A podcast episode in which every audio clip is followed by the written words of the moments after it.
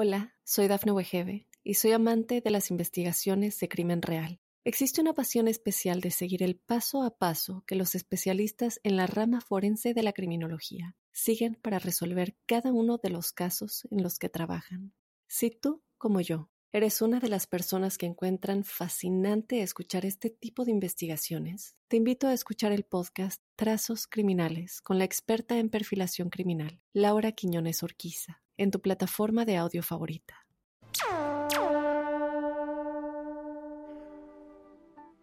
Hola, hola, episodio 52 de La Huella OVNI. Gracias por estar ahí, para mí es un honor, un orgullo, un placer gigante estar acompañándolos en este espacio que creamos en cuarentena y que continúa ya cada vez con más y más programas. Gracias por estar ahí. Recuerden, mi nombre es Jorge Luis Zuckdorf, me encuentran en redes, en Instagram soy arroba Jorge Luis S oficial, en Twitter soy arroba Jorge Luis S-77 y con el hashtag numeral la huella ovni, ahí colocamos todas las preguntas, dudas, comentarios, los temas de los que quieran que sigamos hablando. Ese es el espacio donde se estructura, nace, se crea este espacio, este programa, ¿no? Porque lo que ustedes quieren que hablemos es el espíritu de lo que hacemos aquí en la huella ovni. Sabiendo que no vamos a juzgar, que no vamos a definir ni vamos a vender verdades absolutas, somos mucho más amigos de las preguntas y como siempre digo, eh, escuchar estos espacios no son, si el que quiere certezas no las va a encontrar. Yo creo que el que viene aquí con algunas preguntas se va a ir con muchísimas, muchísimas más preguntas. Obviamente también vamos a dar herramientas para que cada uno pueda sacar sus conclusiones personales.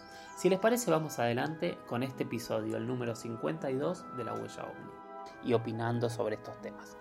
Bien, siéntense, pónganse cómodos, que vamos a arrancar con un tema que prometí el otro día que es complejo, es largo, pero para mí es fascinante y es súper interesante y nos va a ir llevando a, distintas puertas que vamos a ir abriendo.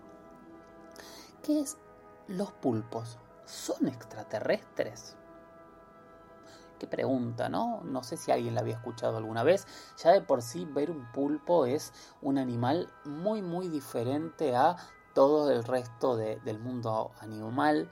Eh, es un animal que tiene, bueno, vamos a ir viendo característica por característica, pero que entre otras cosas se destaca eh, por su inteligencia. Los pulpos tienen un cerebro tan grande como mamíferos y aves y tienen ojos muy muy similares a los ojos del ser humano, o sea, tienen pupila, iris, lentes y retina. Son eh, seres con un nivel de camuflaje prácticamente perfecto eh, una velocidad de, movimiento y, una facilidad de, escapar gracias a, las nubes de tinta que, pueden este, largar, que los convierte en eh, seres realmente armados para vivir tranquilos en el fondo del océano. Pero a eso se le suma que en el último tiempo se ha descubierto y se ha analizado mucho, mucho el cerebro, como decíamos al principio, de los de los pulpos y se ha notado un detalle eh, muy interesante y que no tiene que ver con otros cerebros del mundo animal. Y es que cada brazo de los pulpos tiene ganglios que funcionan como cerebros eh, independientes, que no necesita la información llegar hasta el cerebro central para tomar decisiones. Esto es algo muy extraño y por eso muchos eh, investigadores lo toman y lo proponen como una propuesta de inteligencia diferente que podría ser una inteligencia que encontremos eh, más allá del planeta. Porque no hay otro ser que eh, tenga una conjunción de cerebros que funcionen de manera independiente y que a la vez se sincronicen de, esta manera. Entonces el, pulpo eh, en cada brazo puede sentir, oler, tomar decisiones, agarrar o soltar eh, de una manera mucho más rápida y efectiva de lo que lo haría cualquier otro ser vivo. Entonces, este es el punto más fuerte en el que se ha empezado a estudiar eh, a los pulpos con una mirada eh, alienígena o extraterrestre desde el punto de vista que ese tipo de inteligencia es muy diferente al resto de las inteligencias del planeta. Ahora, ahora, este no es el único punto donde eh, los pulpos eh, se emparentan con eh, no vamos a decir con, vida extraterrestre, pero sí por lo menos vamos a explicar que se emparentan con eh, grandes preguntas que nosotros siempre tenemos.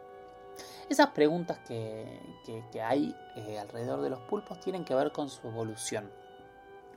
Lo que explican los muchos científicos es que no hay tiempo para que el pulpo haya evolucionado de una manera tan perfecta y realmente sus antecesores no tienen eh, los elementos ni el ADN ni el ARN similar al pulpo para haber logrado lo que lograron. Entonces lo que ellos ven es que en un punto en el, en el Cámbrico el pulpo tiene un salto evolutivo muy muy grande sin ningún tipo de sentido y de lógica.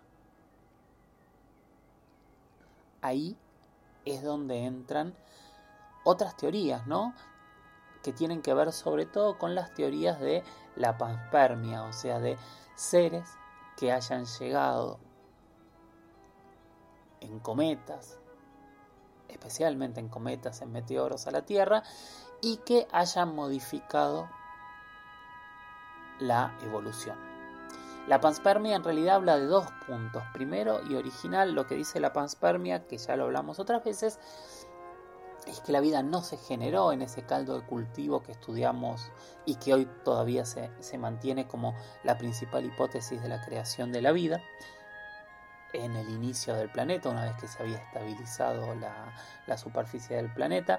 Eh, un caldo de cultivo que empezó a complejizar eh, elementos para empezar a transformar los primeros elementos en base al carbono, que esos elementos empezaron a complejizar y que finalmente terminaron generando y creando un ADN. Los críticos de esta teoría dicen que no hay ningún tipo de explicación para que eh, un caldo de cultivo termine generando la complejidad del ADN, por un lado, y por otro lado, el tiempo de evolución para muchos científicos es demasiado breve para haber partido desde la nada, desde la generación espontánea hasta la vida tal cual la conocemos. Aparte, de alguna manera, caemos y partimos en este concepto de generación espontánea, en donde no hay nada, de golpe aparece la vida. No hay forma de probarlo, no hay forma de comprenderlo y de hecho hasta el día de hoy tampoco lo hemos podido replicar en laboratorio. Entonces esa es la primera teoría de la panspermia, que en realidad la vida se, originó gracias a algún elemento que cayó en la Tierra desde un cometa o un meteoro. Ahora, esta segunda teoría en realidad lo que plantea y dice es que más allá de esa primera creación, hubo y hay bombardeos constantes de materia orgánica sobre el planeta que en algunos puntos de la historia han modificado la evolución natural de nuestro planeta.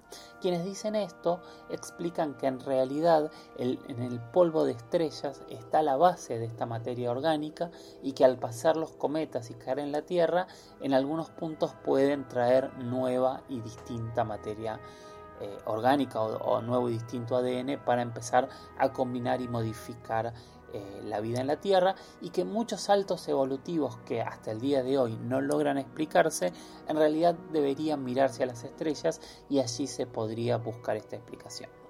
Quienes sostienen estas teorías también explican, dicen que en realidad eh, el ecosistema galáctico sería un solo ecosistema y que en realidad constantemente se está influenciando eh, diferentes planetas y diferentes lugares eh, con, con, estos, este, con estos cometas viajeros que traerían eh, ADN y diferentes elementos a los diferentes planetas. Casi, casi, casi una analogía de lo que es una abeja en la Tierra, ¿no?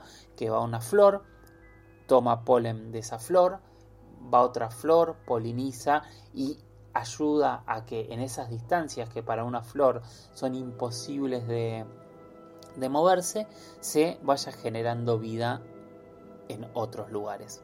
Ese sería un poco el concepto.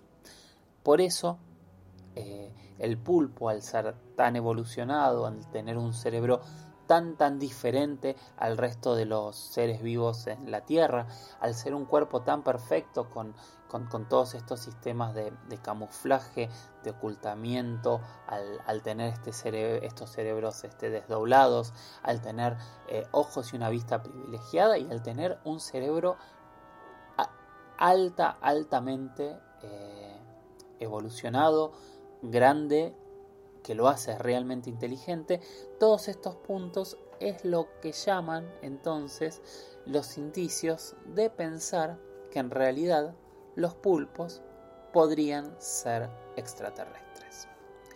Tiene que ver con panspermia, pero también tiene que ver con esta mirada eh, evolutiva al planeta.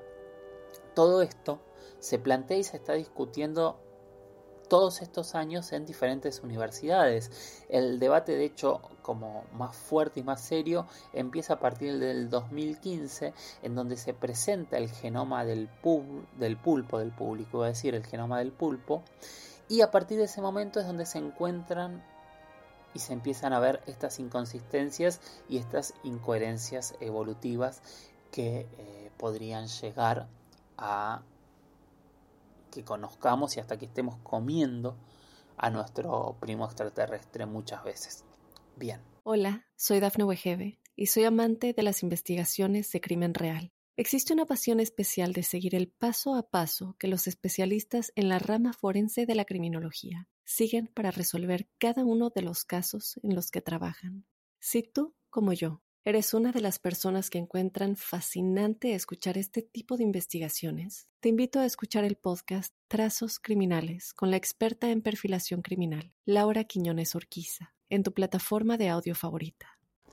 Pero esto no, no termina aquí, el tema es mucho más largo, mucho más complejo y mucho más interesante, porque de hecho hay una científica que muy muy recientemente afirmó que para ella en Júpiter habría seres extraterrestres y que ella piensa que serían similares a los pulpos. Esta científica se llama Mónica Grady, es una profesora de ciencia planetaria y espacial de la Liverpool Hope University en Reino Unido. Y lo que ella dice es que ella cree que en Europa, una de las lunas de Júpiter, podría encontrarse este tipo de vida. ¿Por qué lo afirma? Porque Júpiter está cubierta por una capa de hielo. Entonces lo que dice ella es que si hay hielo, lo más probable es que debajo de ese hielo haya agua líquida, haya eh, corrientes termales que generen temperatura y seguramente eh, gracias al hielo eh, los rayos malos del sol para la vida hayan sido se, están repeliendo todo el tiempo al igual que la Tierra y entonces que podría ser una posibilidad muy seria y muy real de que allí haya evolucionado algún tipo de vida. Imagino que basada en todo este análisis de, la extrañeza del pulpo y, de las características eh, muy únicas que tienen estos seres, es donde ella llegó a esta conclusión de que cabe la posibilidad de que algún día encontremos este tipo de vida en Europa, que es uno de los lugares que se mira desde la astrobiología con también más simpatía a, la hora de pensar en vida. ¿Por qué? Porque tiene un tamaño eh, similar a la Tierra, porque tiene demasiadas características similares que lo harían eh, portador o posible portador de vida. Bien, ¿qué pruebas tenemos para mirar a los pulpos como navegantes de una nave extraterrestre? no tenemos demasiadas pruebas, eh, sí tenemos estos análisis que por lo menos nos hablan de seres muy diferentes en nuestra propia Tierra. Hace unas semanas hablábamos justamente de eso, que nosotros para imaginar cómo sería una vida extraterrestre siempre miramos hacia afuera y realmente en el planeta hay muchísimos, muchísimos, muchísimos elementos que de una u otra forma eh, son muy extraños y muy diferentes entre sí. El pulpo es uno de ellos. Los otros elementos que muchos científicos hablan que podrían haber llegado y modificado el ADN o, o los usan también como ejemplos para pensar cómo se podrían haber modificado los ADN son muchos retrovirus. Los retrovirus para, para, para muchos de estos científicos también podrían haber llegado de las estrellas y justamente lo que hace el retrovirus es ingresar en su huésped, tomar su ADN y modificar su ADN para que el propio ADN empiece a fabricar y crear ese retrovirus que aparte puede replicarse a sí mismo y cambiar su ADN de una manera eh, muy sorprendente y muy extraña. O sea, es casi una manipulación de ADN muy efectiva, que eso es lo que hace, por ejemplo, que nosotros tengamos que modificar eh, las vacunas de, la gripe todos los años o todos estos análisis que se hacen en base al coronavirus que, eh, que ha evolucionado y que no es exactamente el mismo coronavirus el que está en todos lados y por eso seguramente una vez que esté la vacuna con el tiempo, esa vacuna tendrá que cambiar o también eh, eh, mutar año a año, tal vez no, pero es, eso es una de las posibilidades. Nada, tema para pensar, tema para hablar, hay muchísima, muchísima información. Búsquenla, piénsenlo y díganme qué opinan de este tema. Bueno, me encuentran en redes, en Instagram soy arroba Jorge Luis S. Oficial, en Twitter soy arroba Jorge Luis S 77 y seguimos escribiendo, tuiteando, sugiriendo, haciendo preguntas, reflexiones, mandando imágenes o lo que quieran con el hashtag numeral la huella ovni. Siguiente tema. Siguiente tema es un tema que prometí hace una semana y pico, que lo hablamos también en Trasnoche Paranormal hace un par de martes y que prometí eh, profundizarlo y tocarlo. Si bien hoy subí a Spotify uno de los episodios nuevos de la huella ovni, en donde un poco tocamos también este tema que son los Anunnakis. Recuerden que todos los episodios de la huella ovni están en Spotify y en los diferentes eh, buscadores eh, y reproductores de podcast. Ustedes entran, ponen buscar la huella ovni ahí están. Recomiéndenlos, escúchenlos de nuevo. Eh, nada, ahí están para que cada uno haga lo que quiera. También tenemos la lista de playlist en Spotify con toda la música que fuimos seleccionando a lo largo de estos 21 programas. Bien, próximo tema tiene que ver con los Anunnakis, pero en realidad, básicamente, eh, el tema partió de hablar de Nibiru. Y de Nibiru empezamos a hablar de los Anunnakis porque obviamente están relacionados. Eh, vamos a hacer un breve resumen para saber de qué estamos hablando. Nibiru sería el planeta 10 o planeta 9 según eh, ciertas este, corrientes, no necesariamente eh, científicas, que hablan de que sería el décimo o noveno planeta de nuestro sistema solar que no lo conocemos o lo vemos muy poco porque tendría una órbita cruzada al resto de los planetas y que sería tan tan larga la órbita que una vuelta alrededor del Sol tardaría en hacerla alrededor de 3.600 años. ¿Esto se sostiene en algún punto en, teorías científicas? Se sostiene en el punto en teorías científicas en que hay muchos astrónomos que sostienen que habría un planeta más en el sistema solar, seguramente con una órbita muy muy grande, y esto lo eh, comprobarían en diferentes alteraciones de, eh, de Plutón y de eh, el cinturón de asteroides posterior a Plutón con algunas alteraciones que tienen, como decía, en sus órbitas. Entonces, desde hace muchísimo, muchísimo tiempo se cree que hay un planeta más.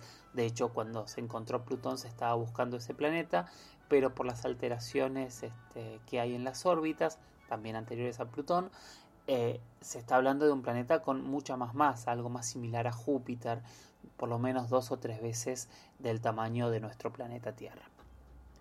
Bien, ahí es donde se unen estas dos teorías del planeta X y de Nibiru, aunque en realidad no son lo mismo. Eh, la teoría sobre Nibiru parte eh, de un una reinterpretación, que esto hay que decirlo también es importante, es una reinterpretación de las tablillas eh, sumerias que hizo Sitchin, a quien se le nombra en diferentes lados como ufólogo, como especialista en lenguas muertas, como tiene como varios este, eh, títulos y realmente creo que hay que leerlo, tiene algunos libros que son interesantes, pero que para todo el resto del mundo arqueológico su interpretación se ha corrido de la interpretación eh, tradicional. Ellos dicen que con algunos errores. Es un poco siempre el debate que hay cuando uno se corre de la ciencia. Eh, a cada uno quedará leer y entender si el corrimiento está, en este caso, está bien hecho o está mal hecho. Para la arqueología oficial, es un error muy grande. Pero bueno, vamos a ir a lo que eh, encontró Sechin y lo que se investigó a partir de sus teorías eh, como disparador. Lo que Sechin encontró es que en realidad hace un, cada 3600 años Nibiru se acerca mucho, mucho a la Tierra y que de hecho Nibiru sería el creador de la Tierra al haber en algún momento chocado con un planeta más grande y haberlo partido en dos. Parte de, ese planeta más grande sería el, cordón de, asteroides que hay entre Marte y la Tierra y nosotros fuimos el pedazo grande de planeta que quedó bien. Hasta ahí es un poquito la historia. Lo mismo ocurre con la Luna, que la Luna en realidad la, atrapa Nibiru en su, en su gravedad y después queda girando alrededor de la Tierra. Pero lo más polémico de lo que hablan estas tablillas, según Sitchin, es que eh, los habitantes de Nibiru, porque Nibiru sería un planeta muy frío pero poblado por vida inteligente, cada vez que se acercan a la Tierra, bajan a la Tierra para buscar oro, porque es uno de los elementos que necesitan para poder mantenerse con temperaturas tolerables en su planeta. En esas eh, llegadas a la Tierra, los niburinos, niburenses o, como realmente se llamen, si es que existen, eh, dejaron bajar a la tierra a unos seres inferiores a ellos, que eran los Anunnaki, para que eh, trabajasen en las minas. Con el correr de los tiempos y, de las veces que han venido, los Anunnakis habrían eh, creado un ser a partir de, los hominidios que había en la Tierra, para que fuesen ellos los que trabajasen las minas y ellos simplemente controlasen lo que ocurría. Esos hominidios claramente terminamos siendo nosotros en un proceso de varias eh, intervenciones este, genéticas para terminar en el Homo sapiens. Lo que pasa es que cuando terminan de crear el Homo sapiens, según estos mismos relatos, el Homo sapiens se revela, sale de las minas a la superficie y empieza a poblar el planeta. Un poco lo que dice Sitchin es que lo que hay escrito en las tablas eh, sumerias es todo este relato de cómo Enki fue el, científico creador que modificó el ADN para darle vida al ser humano tal cual somos hoy. Es debatible, totalmente debatible y no, no, hay ningún otro eh, arqueólogo que eh, avale esta relectura de las tablas de, de, sumerias, pero bueno, es una relectura y en realidad nadie sabe, todos hacen interpretaciones de lo que creen entender. Hola, soy Dafne Wegebe y soy amante de las investigaciones de crimen real. Existe una pasión especial de seguir el paso a paso que los especialistas en la rama forense de la criminología siguen para resolver cada uno de los casos en los que trabajan. Si tú, como yo, ¿Eres una de las personas que encuentran fascinante escuchar este tipo de investigaciones? Te invito a escuchar el podcast Trazos Criminales con la experta en perfilación criminal, Laura Quiñones Orquiza, en tu plataforma de audio favorita. Esta es la primera parte del debate, porque el gran debate que hay con Nibiru en realidad tiene que ver con que eh, desde hace ya muchísimo tiempo se anuncia que Nibiru está otra vez acercándose a la Tierra y que se, estamos a punto de vivir una gran catástrofe. El primer problema es que hay muchísima gente anunciando desde fin de mundo hasta terribles catástrofes cada 4 o 5 años. Pasó en el 99, pasó en el 2003, pasó en el 2012, pasó en el 2018, pasó pasa todo el tiempo. Siempre hay alguien diciendo que cree que Nibiru está cerca y que esa cercanía va a empezar a generar terribles, terribles catástrofes. Ahora, eh, vamos a ir a, lo científico. La NASA no se ha cansado de negar la existencia de Nibiru y lo que dice es que no se ve absolutamente nada ni a simple vista ni desde las lecturas eh, de, movimientos o de variaciones en, órbitas o, o, en el resto de los planetas que marque que hay un objeto tan grande acercándose a la Tierra o acercándose al sistema solar, tampoco seamos tan, tan egocéntricos. Los defensores de Nibiru lo que dicen es, eh, eso no es cierto, la NASA miente, tiene las lecturas, pero no lo quiere decir para no generar caos mundial. Ese es el primer planteo. Y el segundo planteo de que no se ve y que un objeto tan grande a simple vista se debería ver, plantean dos cosas. Que usualmente es un planeta que emite una o refleja una luz que no es visible para los seres humanos, pero lo que dicen es que hay muchas fotografías al sol, a los atardeceres, a las estrellas, donde se ve un segundo sol muy muy grande, casi el tamaño del Sol, y que ese segundo Sol sería una captura de la imagen de Nibiru que las cámaras a veces pueden hacer. A lo que los expertos en ópticas explican que usualmente, usualmente ese tipo de fenómeno se da por errores eh, eh, ópticos. Los expertos, los creyentes de Nibiru aceptan los errores ópticos, pero dicen que hay muchas de esas imágenes que en realidad no son errores ópticos y que realmente tienen que ver con Nibiru. Hace muchísimos años que se viene anunciando el fin del mundo, yo siempre digo que alguien en algún momento la va a pegar. Eh, será Nibiru, será otra cosa, pero en algún momento alguien, si todo el tiempo vamos anunciando el fin del mundo, alguien en algún momento la va a pegar. Hasta el día de hoy, eh, tenemos estas historias antiguas, tenemos el debate y tenemos quien hoy realmente cree en Nibiru y quien realmente eh, lo rechaza como, como, algo totalmente erróneo y que genera caos miedo. Que también es cierto, no, no, no, hay no, no debería haber miedo con los análisis del fin del mundo, porque en realidad tenemos análisis del fin del mundo cuando vamos a la historia desde el inicio de la historia. Pero bueno, hasta ahora la realidad que todas las profecías de la llegada de Nibiru de los últimos 2000 años, no, no hay nada que eh, signifique que, que, muestre que se haya acercado.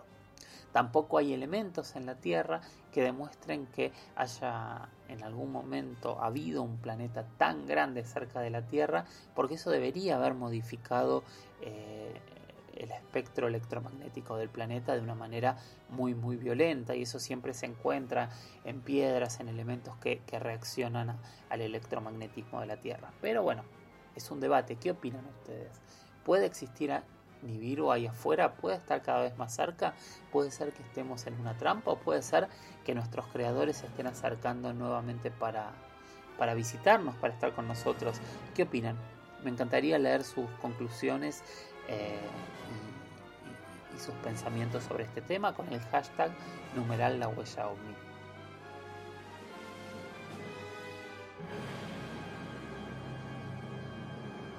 Muchísimas, muchísimas gracias por haber llegado hasta acá.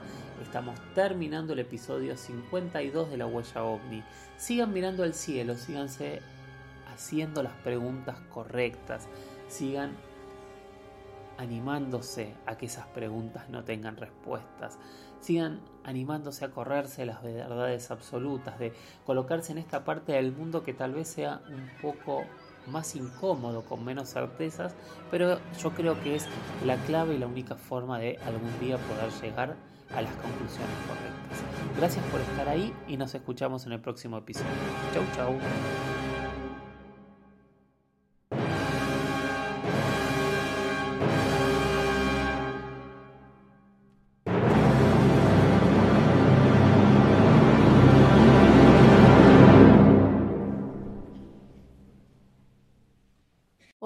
Soy Dafne Wegebe y soy amante de las investigaciones de crimen real. Existe una pasión especial de seguir el paso a paso que los especialistas en la rama forense de la criminología siguen para resolver cada uno de los casos en los que trabajan.